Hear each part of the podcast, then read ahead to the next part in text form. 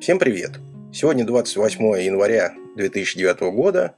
Вы слушаете подкаст «Заметки мыслишки». С вами Серуф. Начну с того, что я решил сделать отдельную ленту, в которой я буду размещать подкасты, точнее говоря, видеоподкасты. Назвал я его «Видеозаметки» и буду публиковать там маленькие видеоролики о тех местах, где мне удалось побывать.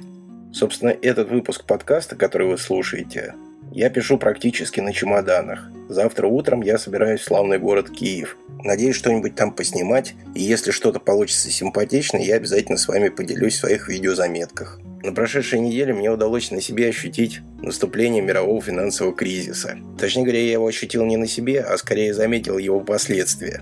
Поехали мы с женой закупаться продуктами на неделю в крупный сетевой магазин. Магазин действительно крупный и всегда радовал большим ассортиментом продуктов. Каково же было наше удивление, когда мы обнаружили практически пустые полки. Выбор продуктов был минимальный, и от прежнего разнообразия не осталось и следа.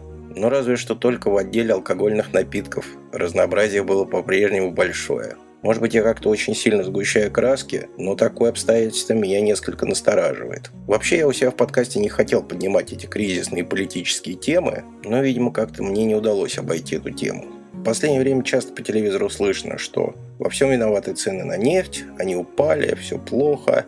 Хотя, в общем-то, до этого были высокие цены и было тоже все плохо. Ну, по крайней мере, то, что касается цен на бензин.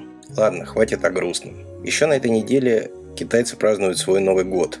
Год земляного быка. Хотя непонятно, почему бык земляной. В прошлом году мне довелось наблюдать подготовку к празднованию китайского Нового года в Сингапуре. Готовиться к этому мероприятию они начинают за несколько недель, украшают весь город красными фонариками. Очень красиво, доложу я вам. На этом я, наверное, закончу очередной выпуск подкаста «Заметки и мыслишки». Он, к сожалению, получился несколько короче, чем я планировал, потому что едем мы в Киев на машине, а это достаточно большое расстояние, надо выспаться. Выезд рано, в 6 утра. Но я по-прежнему жду ваших комментариев. Оставляйте их по адресу zims.arpod.ru или на моем сайте www.seruf.ru. Услышимся на следующей неделе. Пока.